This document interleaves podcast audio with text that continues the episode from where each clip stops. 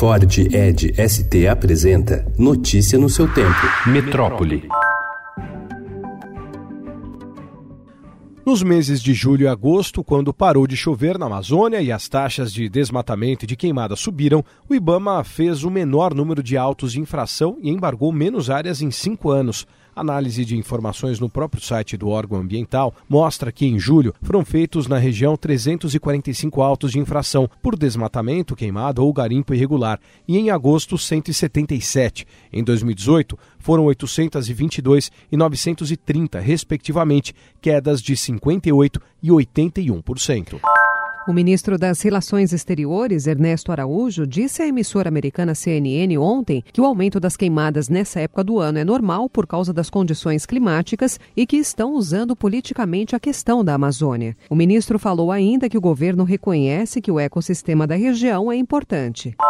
A Amazônia não é um ecossistema onde incêndios naturais são comuns e a maior parte das queimadas é por ação humana. Essa é a análise do biólogo e colunista do Estadão Fernando Reinach em entrevista à TV Estadão sobre o fogo na floresta. Tem áreas, tem ecossistemas como o Cerrado, onde a queimada é uma constante. Na Amazônia, você vai perguntar: existem queimadas naturais? É óbvio que existem. Só que as queimadas naturais são muito raras. A grande parte das queimadas que acontecem, elas são pessoas que derrubam o mato, tiram a lenha, a madeira nobre e depois põem fogo. O presidente Jair Bolsonaro assinou ontem medida provisória que institui pensão especial vitalícia para crianças com microcefalia decorrente da Zika, nascidas entre 2015 e 2018. O valor é de um salário mínimo.